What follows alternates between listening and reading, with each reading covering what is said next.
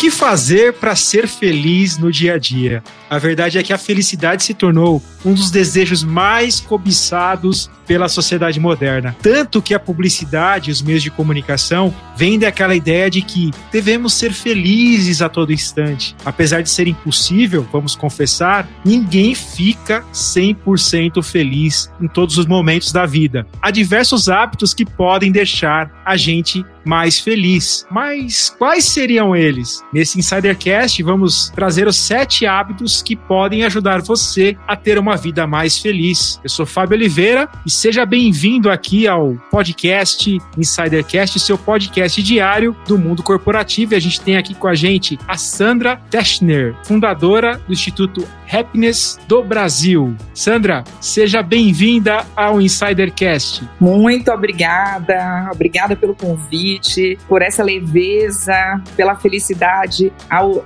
falada já com tanto carinho, com tanto, com tanto propósito. É isso, a gente já entrou no podcast da maneira certinha. Poxa, Sandra, a gente que agradece pela sua presença aqui com a gente. Temos certezas que vamos, que vamos aprender muito aqui com você hoje. E eu já tenho uma pergunta para te fazer aqui. A gente viu, a gente fez aqui na, nas nossas pesquisas que você teve uma, uma experiência de quase morte, né, por conta de um problema de saúde causada por estresse. E você hoje impacta a vida de mais de 500 mil pessoas com o tema felicidade. Você poderia contar um pouco dessa história de superação e deste encontro com algo que desejamos tanto, que é a felicidade? Olha, eu acho que mais importante de dizer, uh, já de cara, é, você falou ali, né, a gente não é feliz todo dia e tal. Então, vamos separar, é, já para início de conversa, vamos separar alegria de felicidade. Então, nós não somos, de fato, alegres todos os dias das, no das, nossas vidas, e é, e é incrível que seja assim, porque as emoções negativas fazem parte do contexto de uma vida feliz. Agora, feliz não, feliz nós somos ou nós não somos. É uma escolha que a gente faz. Eu costumo dizer, Fábio, que a felicidade é um estilo de vida. Então, quando a gente tem um estilo de vida,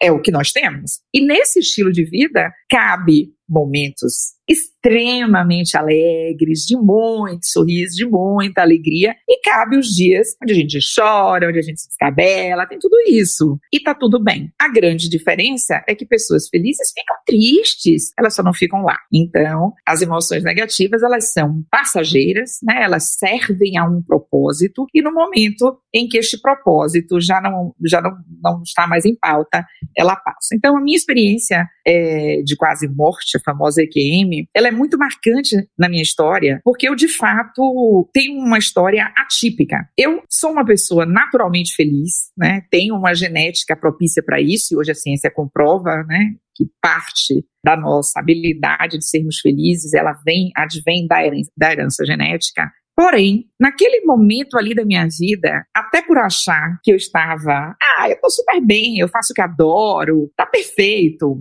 eu extrapolei. Então, eu realmente tinha uma vida extremamente estressante, dormia pouco, me movimentava pouco, então, estava fora do peso, estava fora de todas as, as premissas que hoje, com conhecimento da ciência da felicidade, ciência do bem-estar, a psicologia positiva, a neurociência, eu sei que aquela percepção de alegria, de euforia, né, de satisfação ali que eu tinha, acabava que era uma névoa na minha frente e eu enxergava aquilo como aquilo sendo uma felicidade duradoura, uma felicidade plena, esse estilo de vida que hoje eu faço questão de vivenciar. E aí eu tive uma, uma hemorragia muito grande nasal, de uma, um tamanho absurdo, e, e vivenciei essa experiência quase morte porque eu praticamente me afoguei no meu próprio sangue. Já em mesa de cirurgia ali, vivenciando o fazer a correção, né, ou buscar as causas daquela hemorragia toda, já com anestesia geral,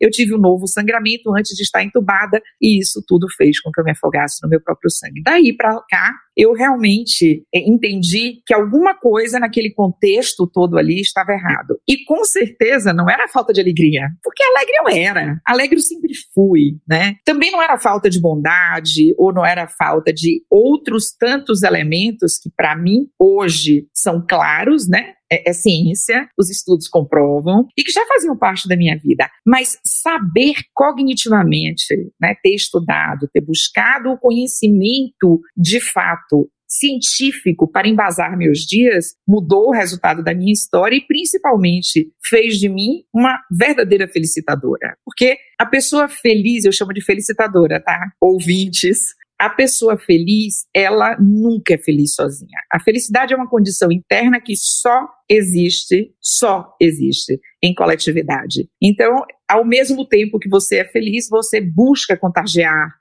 outros, você quer a felicidade do outro. E isso tudo, eu diria que a partir deste ponto, eu comecei a fazer intencionalmente, a praticar a felicidade intencionalmente e principalmente a fazer com que as pessoas deixem de lado essa ideia de que felicidade é um dom. Uns têm, outros não têm. Então, ah, a Sandra tem esse jeito expansivo, alegre, perfeito. Isso fala por uma parte, uma herança genética, mas não significa que isso não pode ser aprendido. Isso não significa que você, qualquer um de nós, não possa aprender e ter uma vida pautada por uma felicidade duradoura, um bem-estar subjetivo que faça parte dos seus dias. E isso não necessariamente tem a ver com a alegria do teu elétrico. A alegria é incrível mas ela é só uma parte. Ela é uma, uma, uma parte muito, muito significativa, ela não é ínfima, mas as fontes de alegria, elas são das mais diversas. E a euforia, sem dúvida, não é necessariamente uma alegria que fique, que cole, que seja duradoura. Ela é de metabolização muito rápida, a gente sente paz. Então, quando as pessoas dizem não é possível ser feliz o tempo inteiro, elas estão dizendo não é possível estar alegre o tempo inteiro. E aí, com isso, eu de fato concordo. Poxa, muito legal que você falou aí sobre o conceito da felicidade. Já aprendi bastante nesse começo e também saber um pouco da sua história, né? O quanto foi o ponto de virada para você. Mas, Sandra, a gente não tá sozinho aqui nesse Insidercast e eu, inclusive, tenho perguntas para os nossos dois colegas aqui, a Rodrigues e o Cleiton Lúcio. O primeiro que eu vou chamar é o Cleiton Lúcio, o menino de Santos e adjacências, quase não sai a palavra aqui, o menino das luzes aqui desse Insidercast. Eu queria saber qual que é o mood de Cleiton Lúcio hoje. Está muito feliz hoje, Cleiton? Olha, hoje eu tô um pouquinho feliz porque eu dormi um pouquinho, né? Coisa que é coisa rara para mim eu conseguir dormir algumas horas a mais. Mas eu acho muito legal falar da Sandra que é o seguinte, né? Que as pessoas felizes são aquelas que elas têm momentos de tristeza, mas elas não ficam presas a esses momentos de tristeza. Super me identifico com isso, né? Há muitos anos atrás eu era esse tipo de pessoa que acabava se apegando muito a esses momentos de tristeza e acabava deixando grandes oportunidades da minha vida passar. Hoje não. Hoje eu sei identificar quais são os momentos de tristeza na minha vida, quais são os momentos de, de desconforto, mas logo em seguida eu já falo: não, peraí, isso daqui é um momento, vai passar, vamos passar por cima disso e vamos seguir fazendo as outras coisas que são relevantes para mim e que me tornam feliz e assim eu vou seguindo, né? Até porque, né, a vida é um grande desafio. Como eu já ouvi de um amigo meu, a vida é, um, entre aspas, um grande problema e que de problemas em problemas problemas a gente vai resolvendo e vai evoluindo. E eu acho que a felicidade trata muito disso também, né? De você ser capaz de encarar a vida como momentos, superá-los, mas sempre estar feliz com a sua evolução e com seus aprendizados. Eu acho que hoje eu tô feliz. Eu já sou uma pessoa até realizada, posso dizer assim. Mas e você, Bar Rodrigues, como é que você tá? Tô aqui só observando. O Cleiton Lúcio já começou inspirado aqui o episódio já começou dando insight, não é o final ainda, é o começo do, do episódio. Eu tô assim, já começando a minha participação como? Vou fazer o quê? Eu, aquilo que eu faço melhor, né? Fazer as minhas conexões o quê? Com a música, né? Então já tem duas músicas engatilhadas aqui na minha cabeça antes de fazer a primeira pergunta, seguindo a pauta aqui para Sandra. A primeira, não tem como falar de felicidade sem lembrar de um comercial que ficou icônico do, do grupo Pão de Açúcar. Ó, eu fazendo merchan aqui, não estamos recebendo nada, tá? Do grupo Pão de Açúcar, mas o que faz você feliz? Você feliz, o que é que faz? Não é? Não tem como falar de felicidade sem lembrar dessa musiquinha. E aí já vou pegar outra que, como a Sandra falou, que felicidade a gente compartilha. Então, uma música do seu Jorge que diz que felicidade é estar contigo todo dia, é viver na sua companhia. E falando em companhia, bora todo mundo aqui pra tela pra gente começar de fato aqui o nosso papo com a Sandra. Deixa eu colocar ela aqui no centro, porque Pessoal, tá hoje o palco é dela. Viu, Sandra? Você Oba, todo vê, mundo né? aqui. Tô amando. Outra música aqui, né? Uma vibração aí. Tem algumas músicas que são muito boas, tá, gente? Tem essa Tem algumas músicas que são muito, muito boas, que, que assim, que realmente parece que as pessoas, ao fazê-las, elas já estavam, assim, consciência da felicidade borbulhando na cabeça, porque elas falam muito bem. Essa música de seu Jorge é muito boa, né? É, Eu adoro a parte que ele fala do é poder jogar o pano, colar no show do Caetano, cantarodar até o dia raiar. Eu acho que é um pouco do conceito, para mim, de felicidade, assim, fazer o que a gente quer, ser livre, se jogar no mundo.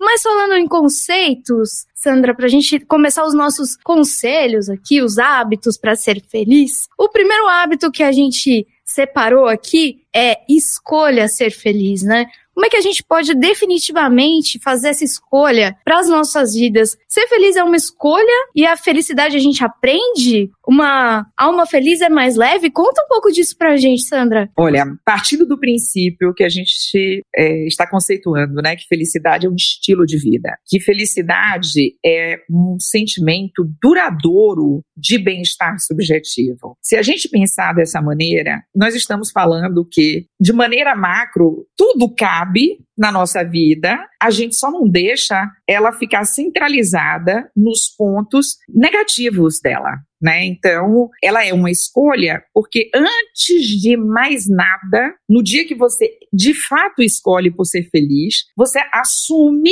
que existem dificuldades. Eu sempre digo assim: olha, gente, essa frase é ótima, dá para, sabe, para colar na memória. O assunto é sobre felicidade, não sobre facilidade. As pessoas têm a mania de achar que ah, mas isso é difícil, tá? E, e por quê? Você conhece alguma coisa realmente muito boa que é fácil? Me conta o que é essa coisa, que é muito boa, que muda a sua vida, que é, sabe, que é o que você mais deseja, que é o que você esperou, que é o que te movimenta, que é o que faz o coração bater forte, ou que te faz respirar e agradecer a Deus, levar as... e foi fácil. Alguém tava, não sei qual de vocês estava falando do amigo, né, do, do que fala do, do, do, que nós somos, né, é, somos administração de problemas. Na verdade, nós temos que pensar, eu gosto de pensar de uma outra forma. Nós somos basicamente plantas, né? Nós precisamos basicamente, principalmente de água, né? A gente precisa de água, sais minerais é, algumas coisas dali, com uma grande diferença. Nós somos plantas com emoções complicadas. Ponto. Então, na verdade, nós não temos um milhão de problemas. Nós criamos um milhão de problemas. Nós demandamos problemas para que a gente tenha significado na vida. E essa é a grande loucura. Porque nós criamos os problemas que muitas vezes nós não temos. E aí eu já vou dar um exemplo para você, gente. Os grandes problemas. Ai, Sandra falando isso e tá lá, guerra, Ucrânia, Putin, NATO, certo, errado, tapa, o mundo pós-pandêmico, o pau comendo, tá? vamos falar assim bem para ficar no mesmo estilo deles, né, bem leve, né, como boa baiana, a gente aí fala umas palavras assim. Mas gente, querem a real não são as questões de mudança do planeta, de quanto que dióxido de carbono vai ser possível injetar ou não para não é isso que tira o nosso sono. O que tira o nosso sono é o vizinho que enche o saco, o que tira o nosso sono, é o amigo que falou sei lá o quê, foi o chefe que olhou de cara feia, foi aquela pessoa que você achava que era legal ela não é. O que tira o nosso sono é nonsense. O que tira o nosso sono são coisas pequenas e grande parte delas não existem. Existem só na nossa cabeça. E a gente procura. Não, peraí, tô aqui, mas eu percebi que o Cleiton, sei lá, o Cleiton não tá olhando para mim do mesmo jeito que o Fábio olha. Aí eu já fico ressabiado o tempo inteiro imaginando, vou dar uma no Cleiton. E o Cleiton só tá com dor de dente, gente, né? Que só está ou teve uma noite mal dormida. Então, às vezes a pessoa faz, você não é o centro do universo, não é, assuma, aceite, siga adiante com essa história. Então, quando você pensa assim, na verdade, não é ruim, ai meu Deus, eu não sou o centro do universo e agora a vida não é nada. Não, não, não, não. A vida tira essa bagagem pesadíssima das suas costas. A pessoa que olhou estranho ou não, como dito, ela pode ter 200 milhões de outros problemas que não são você. E se ainda assim ela olhou porque ela estava ali achando alguma coisa de você, isso não vai mudar a sua existência em absolutamente nada. Você ainda tem o poder da escolha. E isso faz parte do contexto do que mudou na minha vida. Porque isso é uma sapiência, é um saber adquirido. Porque não adianta a gente dizer eu sou feliz e por isso eu, eu nasci sabendo disso. Não, não, não é assim que funciona. A gente é feliz, mas a gente sim, a gente entra nesse turbilhão até porque tem uma neurociência nisso. O nosso cérebro é programado sete vezes mais para gostar, para curtir, para se apegar ao negativo. O negativo é velcro, ó pegou, colou. A gente fala, e muita gente usa esse exemplo, que enquanto o positivo é Teflon, né, bate ali e, e passa adiante, o negativo é velcro. Se a gente está aqui falando de felicidade e eu viesse aqui dizer, vim aqui defender que a guerra tá ok. Polêmica! Vamos meter e aí contar um monte de história. Gente, tem muito mais gente assistindo se eu fizer isso. Por quê? Porque o nosso cérebro é programado para o negativo. E por que ele é programado para o negativo? Gente, porque para o cérebro, ele dá a gente más notícias visando a sobrevivência. É uma teoria evolutiva simples. Para sobreviver, se eu achar que o Cleiton é semelhante aí ao, ao dinossauro que passava na minha porta, ou ao leão que tá na porta, vem me comer, é melhor eu me proteger rápido antes que ele crau. Porque, evolucionariamente falando, era isso mesmo. Tá ali, uh, sai fora, ou, ou corre, ou mata, ou fica e luta. Você só tem duas possibilidades. Então, este é o grande problema também da nossa ansiedade. Este é o problema dos medos que a gente carrega com a gente. Eu nunca tenho medo, então você tem uma válvula com defeito, né? A gente precisa dar uma calibrada nessa válvulazinha. Nós temos medo. Muitas vezes, os nossos medos. Eu sempre brinquei pequena, olha, criança. Eu dizia, eu tenho medo sim, só que meu medo não me impede de fazer nada. De fato, tem uma lógica nisso que eu dizia. Na verdade, o meu medo me impede de fazer alguma coisa assim. Se eu estiver atravessando a rua e vier um carro, o nosso medo faz com que você pule para trás e eventualmente você não seja atropelada. Legal, é esta a finalidade dele. O problema do medo é quando a pessoa leva esse medo para casa. Aí eu tô em casa e ouço, e tô achando que um carro vai me pegar dentro de casa, na sala, que vai ter que destruir não sei quantas, quantas paredes para chegar até mim. Este é o mesmo padrão que a gente faz com a tristeza. Você perdeu uma pessoa querida, alguém com que vivenciava com você, foi para outro país, porque os lutos nossos, gente, não só são aqueles de perdas dramáticas, não. Nós temos o direito de ficar triste, sim, quando alguém que a gente gosta muito não está mais por perto. A gente tem o direito de tudo isso. Qual é a grande questão? Chorou, se aliviou, vivenciou, toca o barco, segue em frente. E não é fingir que isso não aconteceu, não. Não ajuda. O nome disso é positividade tóxica. Positividade tóxica, se eu chegasse aqui, ai, gente, eu sou só sorrisos, e olha, não, se você pensar alguma coisa ruim, ah, pense no lado positivo e siga em frente. Agora, de fato, todas as situações, ah, todas as situações têm um lado positivo e negativo, não consegui achar um lado positivo ainda para a morte de minha mãe durante a pandemia de Covid. Coisas ruins acontecem com pessoas boas e coisas dramáticas acontecem com pessoas super do bem e de bem da, com a vida como eu. Agora, o que eu pude fazer disso é aceitar algo que eu não tenho como mudar,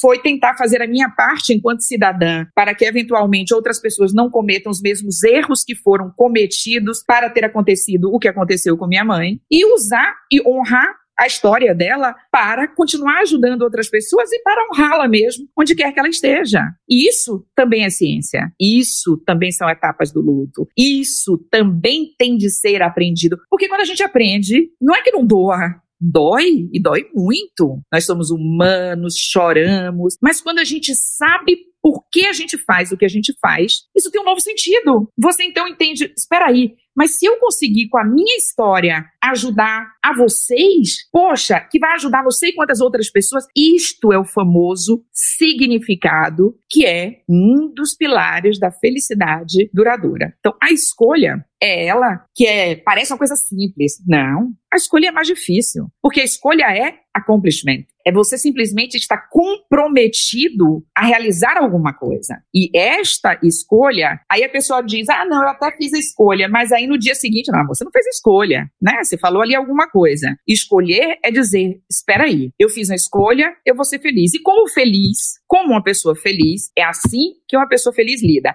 consigo mesma, com sua família, na sociedade, com os seus vizinhos, como cidadã, na, no trabalho como na vida, porque todos nós somos mídia, né? Olha onde nós somos aqui. Antigamente se dizia, ah, não, a mídia só dá nas notícias porque vende. Uhum. E as pessoas continuam fazendo do mesmo jeito hoje, que cada ser pode ser uma mídia, elas continuam com o mesmo padrão, porque vende. Não é só a mídia convencional que faz isso. Todo mundo faz isso. Todo mundo não, né? Aqui a gente não está fazendo isso, tá? Aqui não. E nos excluam fora dessa. Aqui existe uma escolha e de cara essa escolha foi dada. Não queremos polêmica, confusão. O mundo já está lotado disso. Que seja um espaço onde possamos falar do que constrói, do que cria, do que renova, do que transforma, do que inova. E do que é verdadeiro. Porque felicidade não é utopia, gente. Eu acho engraçado quando as pessoas dizem assim, mas isso tudo não é muito utópico? Peraí, nós acabamos, nem saímos direito ainda, nem sabemos se vai ter retorno ou não, de uma distopia. A distopia pode. Agora, uma utopia, uma, aquilo que se entende por utopia não pode. Não estou dizendo que ninguém tem que sair por aí abraçando todas as árvores do mundo, apesar de que abraçar árvore é ótimo, energia maravilhosa que passa. Mas, gente, isso é um componente, como dizer assim: olha, quando você for beber água, bote três gotinhas de limão. Ninguém é, vai ficar saudável a vida inteira ou vai mudar a vida porque botou três gotinhas de limão. Isso é abraçar árvore. Então, o assunto não é abraçar árvore, é como eu mudo, como eu coloco novos hábitos, como eu transformo o meu comportamento de tal forma que eu mudo a minha vida ajuda a outros mudarem e com isso a gente muda a história do planeta. Não é à toa que a ONU, né, a Organização das Nações Unidas, selecionou a felicidade como objetivo fundamental do ser humano e para quê? O desenvolvimento sustentável da humanidade passa pela felicidade, por quê? Porque eu hoje preciso construir um presente em crescimento, em desenvolvimento, mas de tal forma que eu possibilite gerações futuras a terem um futuro. Que eu não faça para que hoje a, a, maneira como a gente lida não faça do planeta, das relações, da nossa história, uma forma negativa tal que em termos de socioeconômicos, culturais, pessoais, sociais, que a gente não tenha um futuro. Então, a escolha é essa. Continuando aqui, né? Primeiro você escolheu ser feliz. O segundo hábito seria realmente escolher, na verdade, identificar as coisas que fazem felizes. Por exemplo, você sugeriria fazer uma lista, escrever mesmo essas coisas que brilham seus olhos, te faz feliz? Uhum. Seria esse o segundo hábito após escolher? Isso, isso. É verdade e isso não é nenhuma opinião minha, né? Isso é ciência mesmo, existem pesquisas. A professora Sônia Liobomirsky, Universidade da Califórnia, só para dar uma das muitas fontes que já estudaram isso. O que acontece, gente, é que o ato de escrever, o ato de anotar, de preferência em papel, porque a gente grava, né, exponencialmente mais tudo que a gente escreve em papel do que o que a gente digita, né, por questões de luminosidade, mas senão a história vai ficar muito longa. Mas enfim, o ato de anotar o que te faz feliz. Só de a gente parar para pensar para fazer, nós já estamos sendo felizes. Então, existe um efeito momentâneo, né, que é se eu digo agora, pensem aí, cada um de nós vamos pensar em três coisas que nos fazem felizes. Gente, se vocês fizerem esse teste em qualquer lugar, a pessoa tem um, um olhar assim sorrindo, porque ela está pensando em três coisas que fazem super bem para ela. Não sei se vocês sabem, mas o cérebro não sabe nem a diferença do que é real do que é imaginário. Então, naquele momento, você está dando um up pro cérebro. Ô filho, ó, a situação tá melhor aqui do que esperado, né? Tô com sede, ai, gente, eu, eu associo o milkshake à, à família, a momento no final de semana com os meus amigos. Então, às vezes você não tá nem, nem com vontade nenhuma de tomar um milkshake. Mas o milkshake tem uma, um significado para você. E é para isso que você faz. O cheiro de café é muito famoso, né? Você coloca um cafezinho do lado, às vezes você nem bebe o café. Mas ali, vou ali fazer um café. Na verdade, você. Aí, tá vendo? Você quer uma pausa, você quer sentir o cheiro dele, você quer a sensação de que, olha, você entrou ali numa vibe. E isso faz bem. Isso é você mandando uma mensagem aqui pro seu cérebro, é calm down. E assim, no momento que você de fato anota isso todos os dias, você também começa a ter consciência de que você está fazendo aquelas coisas, né? Então, eu, eu vou dar um exemplo que é clássico. Os americanos dizem que para a gente é, é, tão importante sorrir, né? Sorrir é uma emoção positiva que retroalimenta de, eu, eu chamo das inas poderosas, né? De endorfinas, serotoninas, as inas poderosas todas, que ele sugere que a gente coloque uma caneta na boca. Porque até este movimento aqui faz com que o cérebro acredite que tá tudo bem. Só de a gente colocar uma caneta, a mensagem aqui, ó, sei não, quando ela, quando ela, quando essa bochechinha dela tá aqui para cima, a situação tá boa. Então ela deve estar tá dando uma mensagem bacana, ó, é nós, certo? Tá. Mas, gente, no Brasil a gente não precisa de caneta nenhuma, não. Sabe? Liga pro Fábio. Liga pra aquela amiga. Que você liga pra ela pra contar um problemaço. Ela diz, menina, mas não te conto. Peraí, que meu cabelo tá aqui com, tá com frizz que não, ninguém consegue tirar. Eu já fui para mil salões, você tá querendo contar a mudança climática do planeta e a pessoa está falando cabelo com frizz e a gente está passando mal de tanto rir. Porque tem essas pessoas na vida da gente, né? E as relações positivas, elas, elas têm esse efeito. Então, sim, é verdade. Anote, porque anote, o momento de escrever já vai te fazer bem. Ler aquilo te faz consciente. O que que eu vou fazer com essa informação? E no dia seguinte você tem mais três, você tem mais três, você tem mais três. De repente você entra num ciclo virtuoso de ações positivas e que te fazem bem. E por que a gente não faz isso sem anotar? Porque como tudo que a gente faz sem anotar, quem não sabe onde quer chegar não chega a lugar nenhum. Não reconhece quando chegou. Quem não sabe onde quer chegar, não reconhece quando chegou. Então, se você tá ali, ó, bonitinho, você sabe o que te faz bem, você sabe qual é o caminho para ir. Você reconhece quando esse caminho chega, aí a mensagem positiva está ali, te ajudando nisso, né? Em ambiente corporativo isso também não é diferente. Sabe os famosos prós e contras, só que a gente acha sempre que tudo é rebuscado. A gente tem a mania com propósito, tudo tem uma, uma ideia rebuscada por trás, né? Eu tenho que pensar na melhor frase, né? Se alguém me diz aqui, pensa em três coisas que te faz feliz, imagine se eu não colocar ali a paz mundial. Gente, não, é a amiga uhum. mesmo que vai dar risada.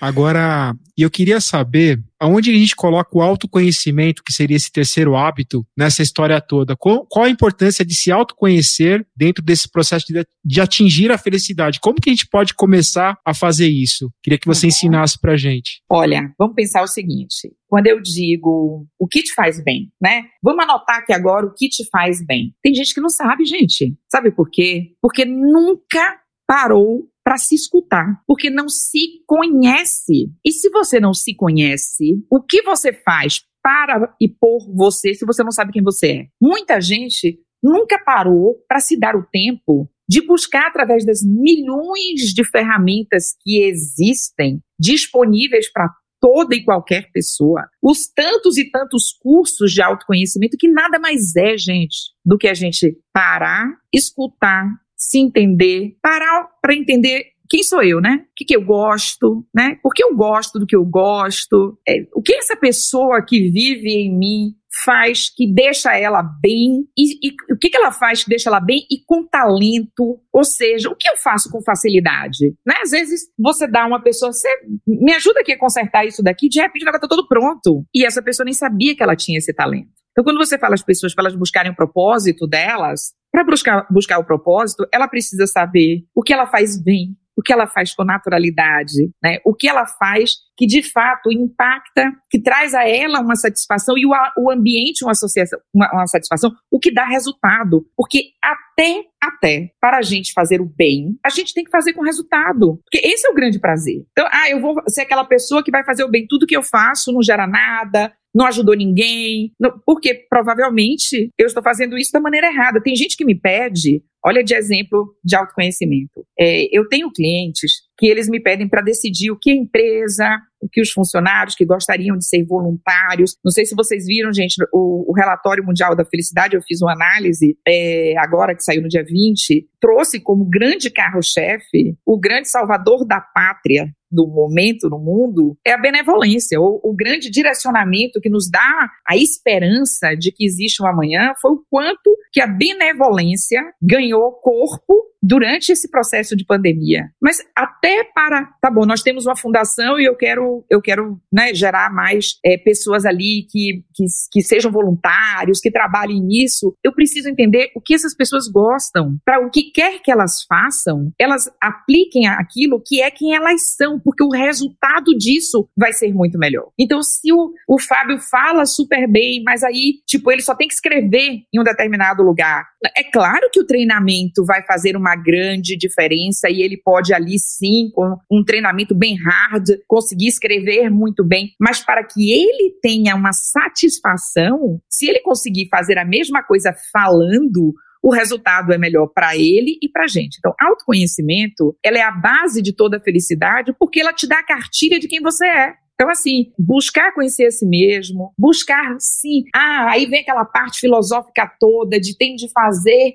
yoga. Olha, gente, eu sempre, ou, ou tem que meditar. Eu medito cozinhando. Eu medito em qualquer hora do dia. Para quem é religioso, para quem gosta de espiritualidade, fale que é um ato de contrição. É só você atento plenamente aqui agora, presente. Oi, Sandra, presente. Eu tô aqui, eu não tô em outro lugar, gente. Eu tô aqui. E quando eu tô aqui, eu entendo. O grande problema de hoje em dia, qual é quando a gente tá com outras pessoas? Elas não estão conosco, certo? Elas estão com quem? Com o celular, né? Elas não estão conosco, elas estão com o celular na mão. Então, é aquela velha e famosa história de hoje em dia, né? A gente está com as pessoas e ela está com os outros. Então, era melhor, às vezes, dar vontade da gente estar em outro lugar, falando com elas lá, porque elas estão rindo, olhando para o celular rindo e estão sérias para a gente. Então, as pessoas não estão presentes. E elas não estão presentes, elas não se autoconhecem, elas não, não buscaram entender que isso não tem nenhuma parte de. Ah, ela, Sandra ficou totalmente zen, até porque zen não tem nada a ver com isso que as pessoas pensam que é zen, né? Tem a ver com esforço, disciplina, foco, perseverança naquilo que faz sentido. E o que faz sentido, inexoravelmente passará por quem você é. Já lembrei, ó, tá vendo, de outra música. Tem e não tem a ver, mas diz na letra ali: Stop, look and listen to your heart. Ou seja, pare, olhe e ouça o seu coração. Ouça Exato. quem é você. Saiba quem é você, né? Já diria Mar Marvin Gaye e Diana Ross. Ai, tô muito inspirada hoje, hein, Sandra? Mas, Sandra, agora falando um pouco do que a gente comentou lá no começo do episódio, né? A gente falou sobre a tua experiência de EQM, então sobre uma dor, uma experiência, entre aspas, de trauma, né? Até um pouco de luto por deixar de ser quem é e se tornar uma nova Sandra. O quarto hábito tem um pouco disso também, né? Quando você cita que a dor é inevitável e o sofrimento é opcional, né? Que essa frase tem que virar um hábito no, no nosso dia a dia. Como que a gente supera o peso de um estresse muito profundo no trabalho, de um luto é, ou de uma dor muito profunda? Olha, a grande história dessa, dessa frase, né? Se a gente pegar já antes de Cristo, os filósofos já praticavam ou já se falava disso. Se a gente pegar agora isso aqui, der um beliscão, eu tô dando beliscão em mim, tá? De verdade. Tá doendo. Lembrar desse beliscão daqui a cinco minutos, opcional. Ai, não, mas isso aqui, ó, isso aqui, ó, sem querer, eu tava ali no negócio ou querendo, eu dei um beliscão. Menina, isso aqui dói, dói, dói. Já passou a dor aguda. O que você tá levando adiante é o sofrimento. Você se separou de alguém ali, às vezes a gente tem as consequências de uma separação, aí a gente ainda poderia considerar isso a parte da dor. O sofrimento é quando, a despeito do momento de dor e de você não poder mudar mais uma determinada situação, você puxar ela vida fora. Aí você cria, na verdade, as síndromes, como ser vitimista, é você se apoiar na sua, esticar da elasticidade a sua dor para que ela vire um sofrimento como uma forma de escudo, porque tem gente que usa o sofrimento como forma de escudo. Esta é a Sandra que aconteceu isso, isso e aquilo com ela. Gente, deixar, deixar se autoclassificar pelas nossas dores é esticar, dar elasticidade para o sofrimento e não trazer nenhuma produtividade disso. Eu sempre gosto, nesse momento, de dar o exemplo de. Eu tenho um projeto social, né? Algumas pessoas sabem, enfim. Eu cuido de crianças e jovens com múltiplas amputações, e não só de forma clara, de forma prática, que é ajudando né, na dignidade de terem próteses, de voltarem a ter mobilidade, né, a terem autonomia, a fazer parte junto com ela de transformações do ponto de vista de diversidade, de inclusão, mas e principalmente também para que elas tenham uma autoestima que leve a uma autoconfiança e que essa autoconfiança seja como o calibrar, como turbinar a própria musculatura, que eu chamo da musculatura feliz, para que elas passem pela vida com menos sofrimentos. O que, que isso significa, Sandra? Vamos lá. Se eu tenho, se a gente tem uma musculatura emocional bem treinada, não é diferente, gente, de, dos nossos músculos bem treinados. Você dá um, um murro num músculo bem treinado, provavelmente quem deu o murro vai ficar com a dor no dedo dela. Porque o músculo vai segurar o tranco, vai segurar a onda. É um fato.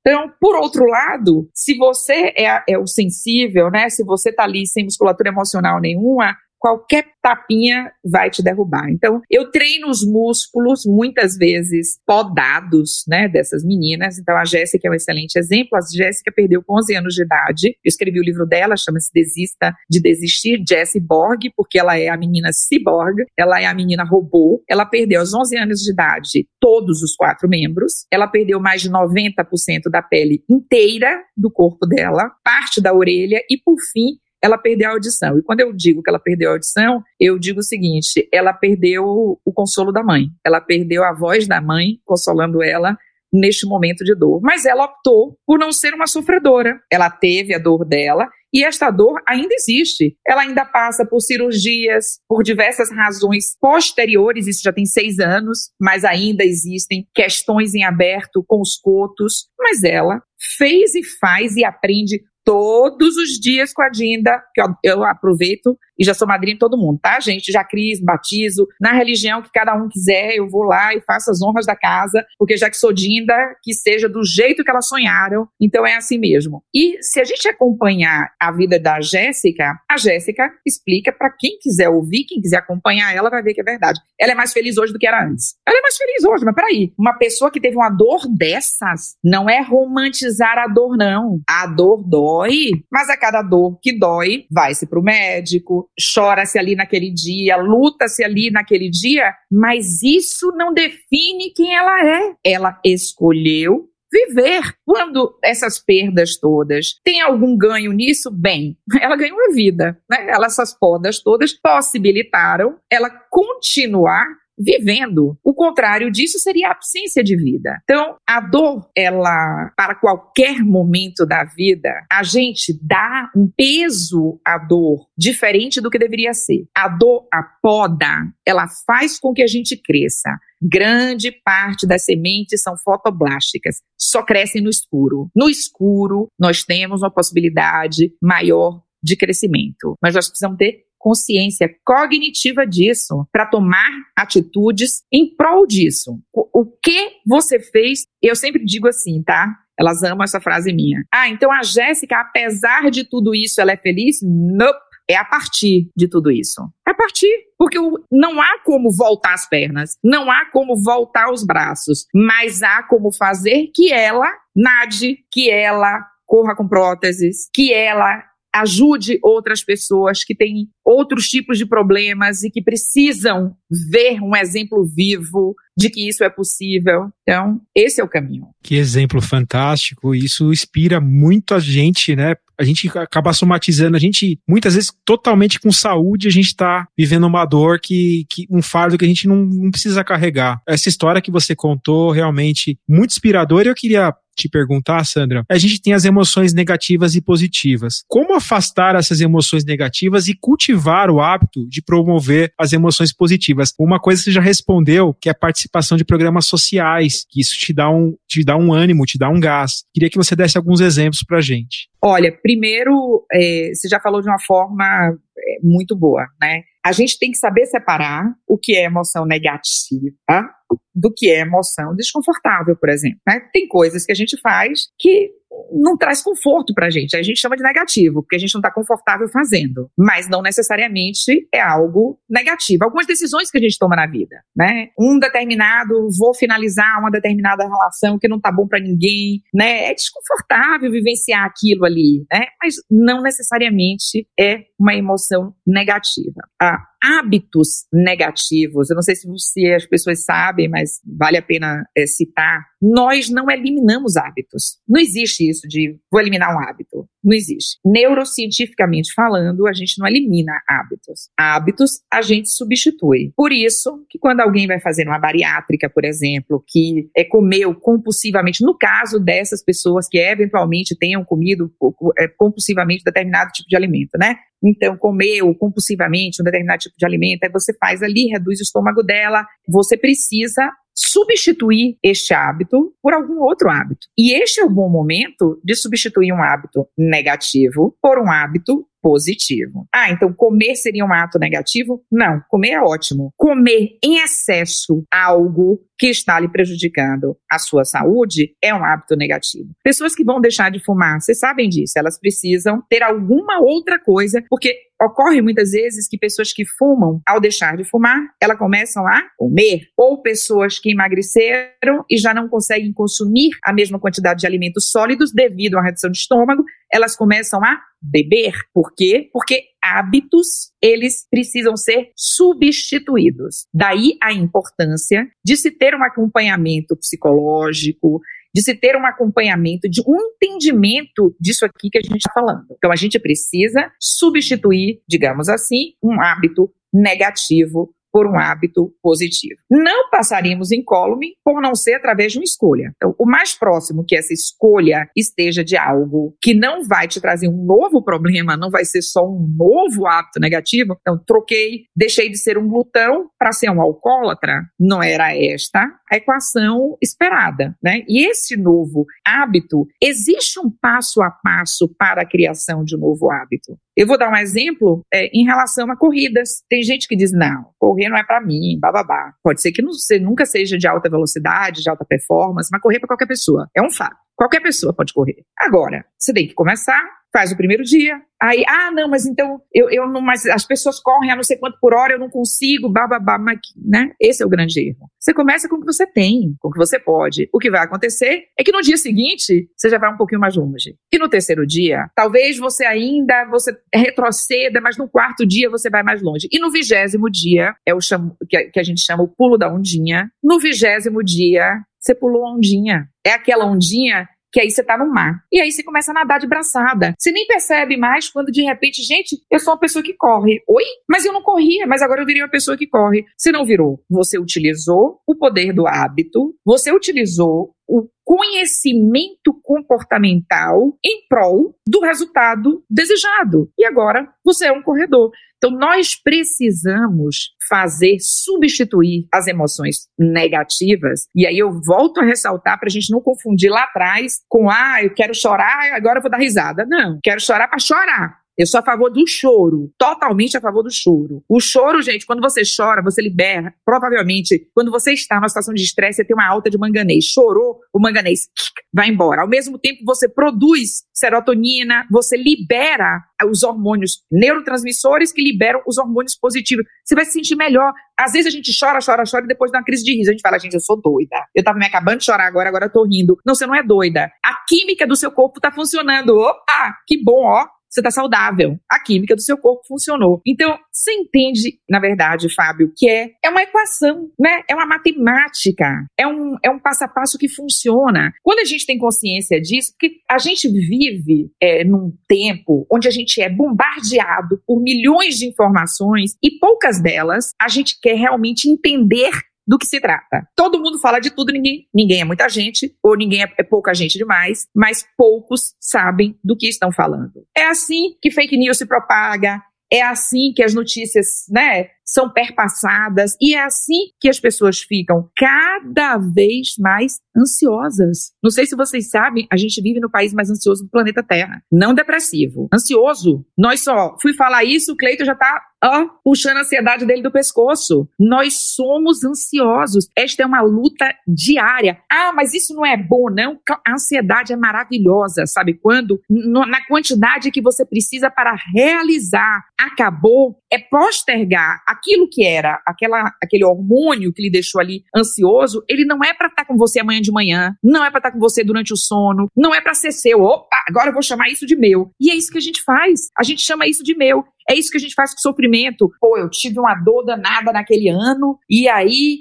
eu virei Sandra, a dolorida. Por que, que eu tenho que virar Sandra dolorida? Olha só, é o que eu fiz a partir da minha dor. A partir da minha dor, eu decidi que vou fazer outros mais felizes, porque eu entendi que tem uma ciência por trás que ainda comprova que quando eu faço os outros felizes, eu sou mais feliz ainda. Fantástico! É para lá que eu vou. Empolguei, viu? Muito. Muito legal. É, continuando aqui, acho que gente, eu vou pedir um minuto de silêncio, assim, A gente perdeu a... alguém aqui nessa transmissão. É, per perdemos alguém aqui. Infelizmente, a internet da Bárbara faleceu durante o episódio aqui teve um, uma complicação de dados lá, então eu pedi um minuto de silêncio, né? Sem problemas. Ela foi pra Aspen mais cedo, eu tô sabendo. Mas, continuando, né? Você falou sobre corrida, química e hormônios. O sexto hábito, acho que é um hábito que eu sou apaixonado por ele, é o exercitar-se, né? É comprovado que. Já é comprovado os benefícios, né, da atividade física para a mente. É, seja com exercícios regulares, eles reduzem o estresse, ansiedade, os sintomas de depressão e ainda mais turbinam a autoestima porque estimulam os, os hormônios, entre aspas, positivos, né? Exato. Eu queria que você falasse um pouco sobre isso, como as pessoas podem criar esse hábito. Olha, eu acho que o, o, ponto zero, né? O ponto zero de tudo isso é o entendimento de que para a felicidade, para o seu bem-estar subjetivo, que o seu bem-estar subjetivo está diretamente correlacionado com o seu bem-estar físico e a recíproca é verdadeira. Vou até fazer uma falar uma coisa que é relativamente novo, né, uma coisa que tem um ano, de um ano para cá, a vitalidade, existe um, um, os pilares, né? Os pilares da felicidade e a vitalidade entra como um, uma, um sexto pilar, né? E a vitalidade é principalmente dada pelo movimento. Nada vive parado. Eu gosto de comparar a vida ao fluxo de um rio. Né? A vida é um fluxo de um rio. Você nasce ali de uma pequena fontezinha. Às vezes, eu não sei quem já teve a oportunidade de, de ir na nascente do Rio São Francisco, é incrível a nascentezinha pequenininha ali sim, e vira aquele mundo, né? Eu já tive a oportunidade de estar na nascente do Rio Reno, que é lá, lá no meio de, do onde se fala retro-romano na Suíça e depois vira aquele mundo velho de meu Deus e acaba no mar, né? Então este é, é, é o ciclo do movimento da vida. Então nada vive em água parada, né? Em água parada peixe morreria, tudo morre em água parada. Então assim, o estar parado ele tem todas as consequências negativas do ponto de vista metafórico, metafórico e do ponto de vista físico. Então, para o bem-estar mental, eu não preciso que ninguém tenha todos os gominhos da barriga.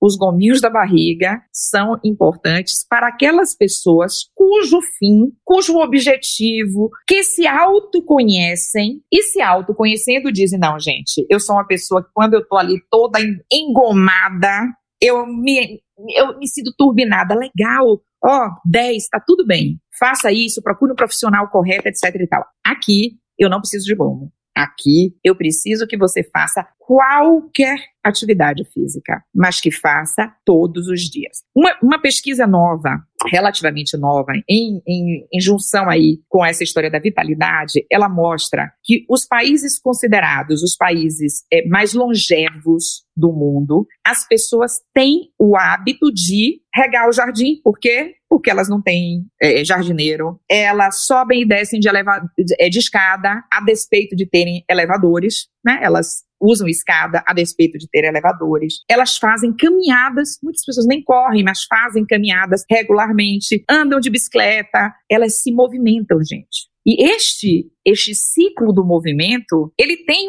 ele, ele provoca uma atividade cerebral positiva que leva a mente a entender que estamos vivo, vivos, estamos em funcionamento. A gente para uma máquina ali, deixa ela um tempo, quando você vai ligar de novo, ela faz quebra, né?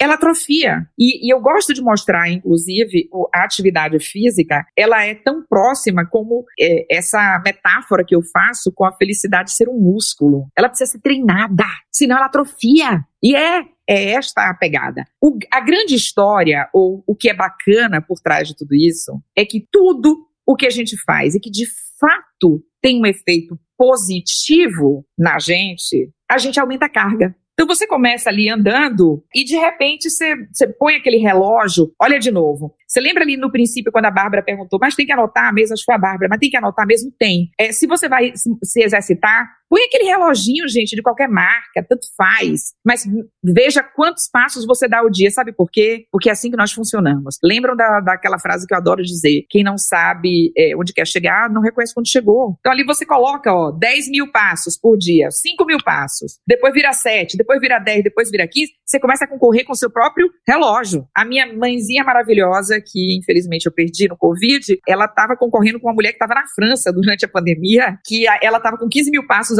ao dia e essa francesa ousada estava querendo passar os 15 mil passos dela. Então ela, ela não podia parar nem no Covid, ela tinha que fazer a, ginástica dela, porque ela não ia deixar aquela francesa, né, lá do relógio, que ela não sabe nem quem é, mas tipo Maria P32, a Marie, sabe? Então a gente cria um hábito e você começa a, a entender de novo, porque eu faço o que eu faço. Então você aumenta isso. Então, a dica é, primeira, agora, para quem não faz atividade física nenhuma, receita número zero, a mais simples do planeta. Pega o tênis, pega a meia. Confortável, invistam. Invistam, peguem um confortável, meça no seu pé, pega tênis, pega a meia, pega roupa, nada apertando para ficar mais bonito que ninguém. Não, gente, bonita vai suar. Ó, você vai estar tá tão lindo, a sua alma vai estar. Tá...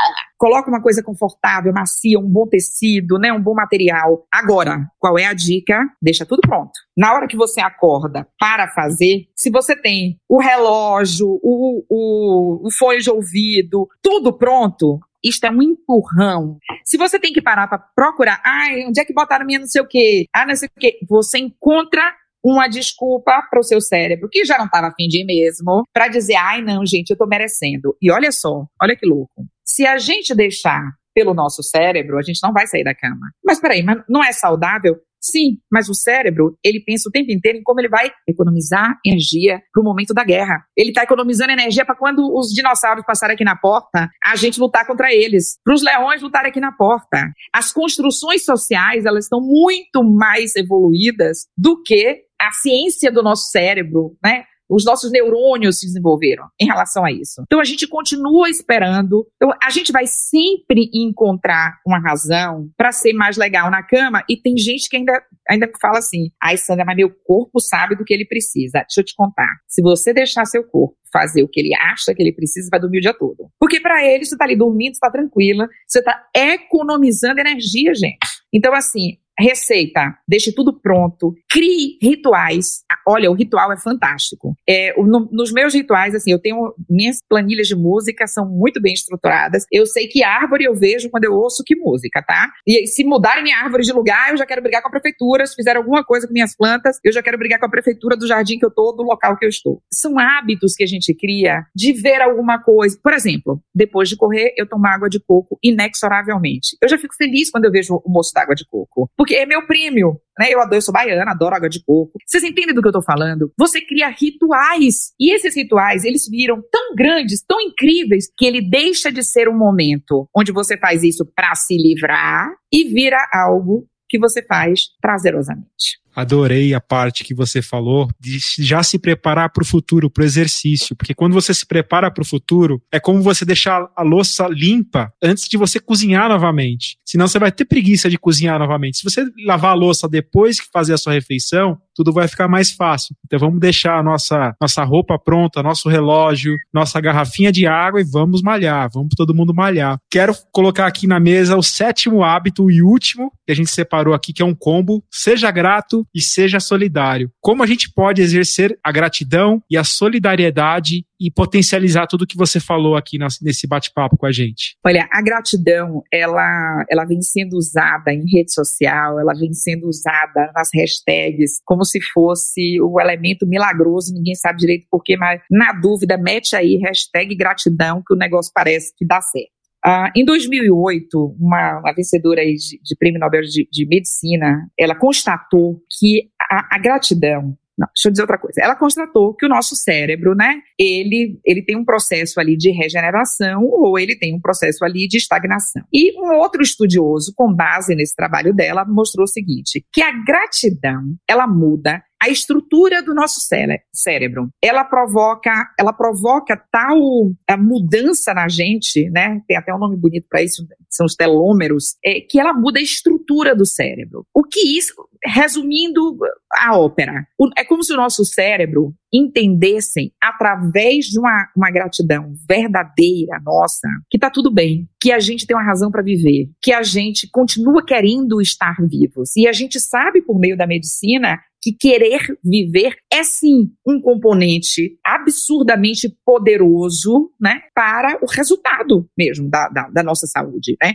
o querer viver, ele, ele potencializa, ele aumenta a nossa imunidade. Então, a gratidão, ela de fato, ela tem uma, ela tem uma estrutura que muda, inclusive, a estrutura do nosso cérebro. Ser grato nada mais é do que conscientemente entender, poxa, isso aqui aconteceu comigo, isso aqui é muito bacana. E por que que eu preciso fazer isso com intenção? Por isso que hoje se chama felicidade intencional. Por que eu preciso fazer com intenção? Porque vocês já sabem que nós temos uma tendência sete vezes maior para lembrar de tudo que não presta, gente. Você sai de um, um, podcast bacana como esse e vai dizer o que? Não, mas aí, olha, olha a Bárbara, né? Ela tinha que ter olhado lá o negócio dela, ela nem ficou comigo o tempo todo. Não, gente, olha, olha que incrível. Os dois outros estavam lá, a Bárbara estava assistindo como deu, ela vai assistir depois, ela vai fazer isso e aquilo. Foi um momento. Por que, a gente fixa no que não deu, no que eventualmente não está 100% como era previsto estar? Porque é assim que o nosso cérebro funciona. Mas uma vez que eu sei disso, ops, ó, o cérebro, não, fofo, hoje não, você tá tentando, mas eu vou te calar, né? Não vou lhe dar essa ousadia, não tem um leão na minha porta, mesmo que você diga o dinossauro não está na porta do meu carro. Eu sei que não está e não adianta, nem venha, vá dormir. Estou falando, obviamente, gente, com o bom humor que este momento aqui me permite, né? Então, eu estou trazendo de uma forma orgânica, bacana, para que isso seja de uma forma muito clara. Então, quando eu penso, poxa, que privilégio estar aqui com pessoas jovens, apostando naquilo que, inclusive, o relatório mundial da, da felicidade constatou. Há um aumento exponencial na procura procura por temas como felicidade, bem-estar subjetivo, o que é extremamente positivo. O que é, tipo, é uma luz no fundo do túnel, né? É realmente uma, uma, uma algo de, de, muito positivo para a gente é, poder enxergar. Então, a gratidão é esse momento onde a gente, de novo, isso a ciência pede isso, né? É, se vocês lerem O Jeito Rava de Ser Feliz, é, O Grande Potencial, todos eles sugerem, por favor, anote diariamente, três razões para serem gratos, um dia isso vai acontecer espontaneamente, gente. Mas na hora, isso, é, isso equilibra, isso tira até a ansiedade. Quando tem bomba o dia inteiro, gente, três projetos você tem, os três estão falhos. A primeira coisa que eu faço é pensar o que foi, o que foram outras três coisas que aconteceram no dia, que já estão, que me deixam feliz. Meu filho viajou ontem, já chegou, né? Tá, meu filho mora em Berlim, ele faz mestrado lá, já chegou, já tá em casa com a mulher dele, fofa, linda. Já falei com eles também. Meu Deus, a gente tem motivo para agradecer o tempo inteiro. Nós acordamos hoje. Ó que legal, se a gente tivesse morrido, não estaríamos aqui. Ó que bom. Ops, estamos aqui, estamos juntos, todos aqui juntinhos. Então, assim, isso é a gratidão. E é, é esta, esta é, uma, é, é, algo que ela tem um, um poder exponencial e precisa ser treinado. É essa musculatura feliz, ela passa pela gratidão. E a benevolência, que é, de fato, agir pelas razões certas fazer o bem. Ela é absolutamente, eu diria que, agora aqui vem a opinião, tá?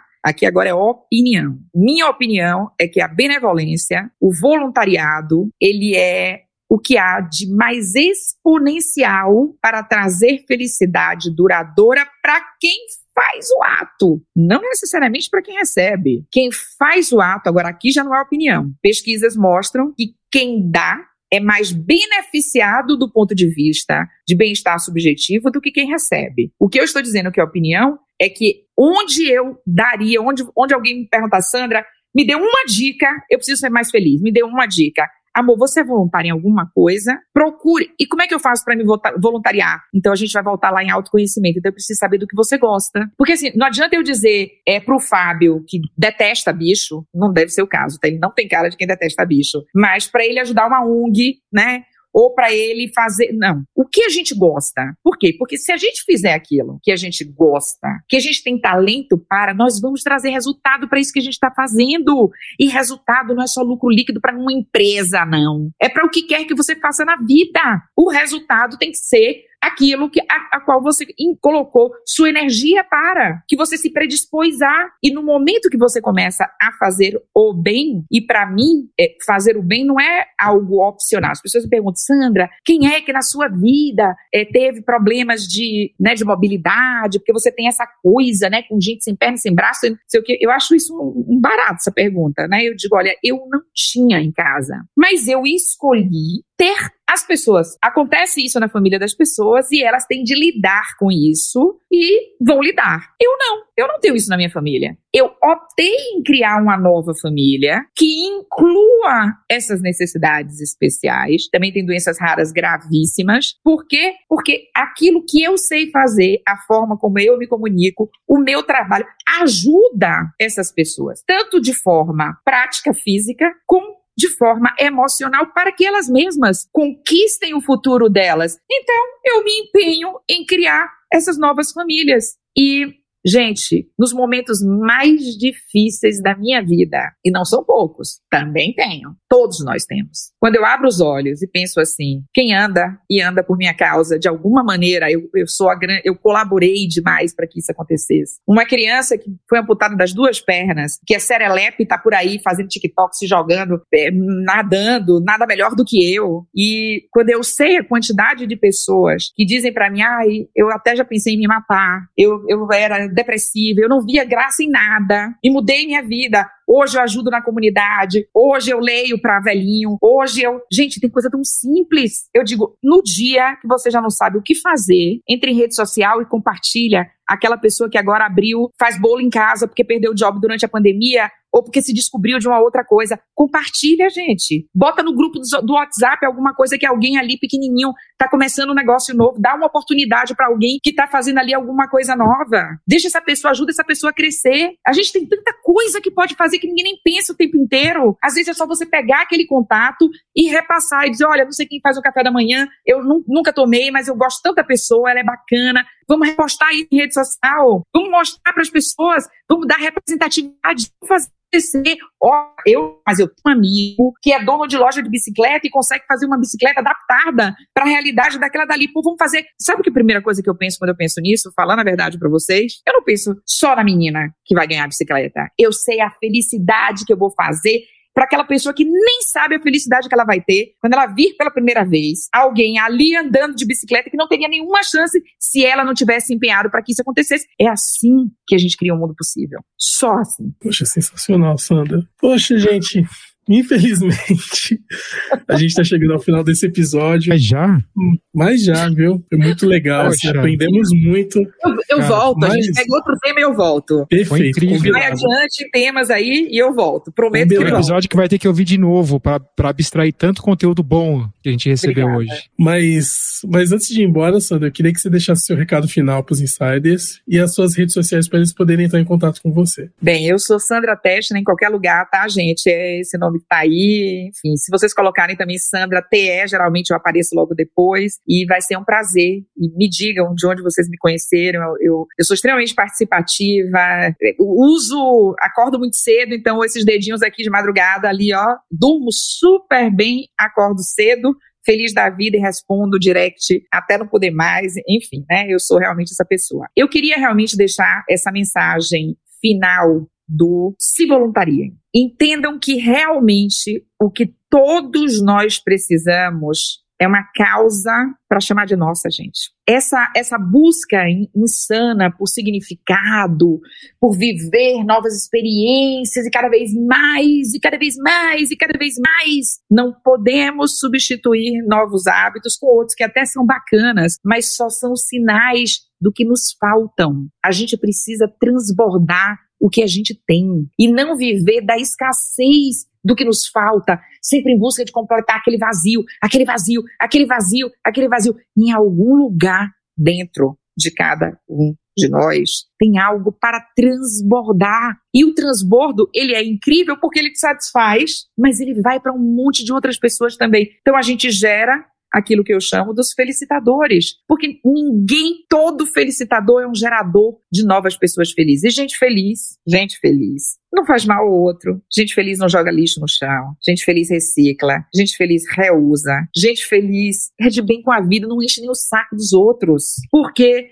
porque ela se autoconhece, está de bem consigo mesma, não tem tempo para isso não, gente. Ela tem consciência da, da, da tamanha produtividade que a vida dela pode ser se ela colocar a energia dela no lugar certo. Então eu desejo a vocês felicidade genuína, intencional, aprendam a ser feliz. Poxa, obrigado, Sandra. Foi um prazer te conhecer, poder bater esse papo com você aqui no Insidercast. Cara, primeiro eu preciso agradecer a Barra Rodrigues, que não tá aqui, infelizmente, né? Como eu disse ao longo do episódio, eu brinquei, mas infelizmente aconteceu isso com a internet dela. Acontece, né, gente? São 250 episódios gravados, então às vezes a gente tem esses imprevistos. E a vida continua. Gente, eu acho que o insight que eu tive aqui é o seguinte, né? Todos os momentos passam. Os bons momentos vão passar, os, os momentos ruins, graças a Deus, eles vão passar também. Mas a pessoa feliz é realmente aquela que escolhe conscientemente ser feliz e se permite ficar o mínimo possível nos momentos ruins que são inevitáveis e aprender com eles. Aprender com os momentos ruins são uma chave fundamental para você ter uma vida cada vez mais feliz, porque se você não aprende nos seus momentos ruins, se você não aprende nesses momentos que são desconfortáveis, eles vão se repetir. É um fato isso. E também as pessoas felizes são aquelas que, além de se permitirem ficar o mínimo possível nesses momentos ruins, são aquelas que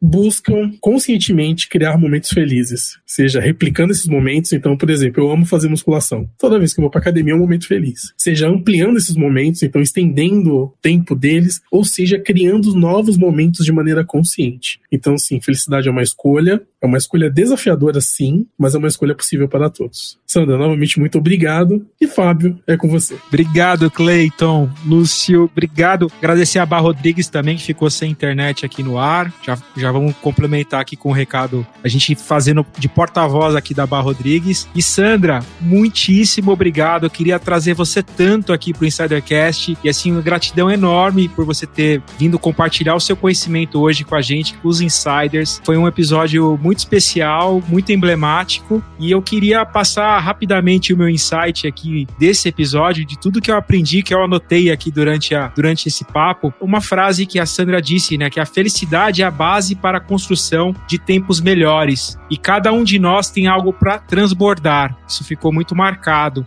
Adorei a forma como que ela posiciona as pessoas felizes, os felicitadores, já mostra a questão colaborativa. E eu peguei um dado aqui da Universidade da Califórnia que fala do sucesso futuro, que ele é uma consequência do bem-estar subjetivo do presente. Vai muito em linha com o que a Sandra conversou aqui com a gente e diz o seguinte, que 31% das pessoas felizes são mais produtivas, 37% vendem mais e são três vezes mais criativos. Para vocês verem que felicidade impacta também no resultado profissional. E outra frase da, da Sandra, ela não falou hoje, mas eu já acompanhei algumas publicações dela, que ela falou o seguinte: o mundo feliz não é competitivo, ele é um mundo cooperativo e com uma grande diferença. Esse cooperativismo gera resultados. Sandra, muitíssimo obrigado. Insiders, muitíssimo obrigado pela presença de vocês aqui nesse episódio. Se você gostou desse episódio, já compartilha com a galera. Segue a gente também nas redes sociais, no arroba InsiderCast. A gente está no Instagram, a gente está no LinkedIn.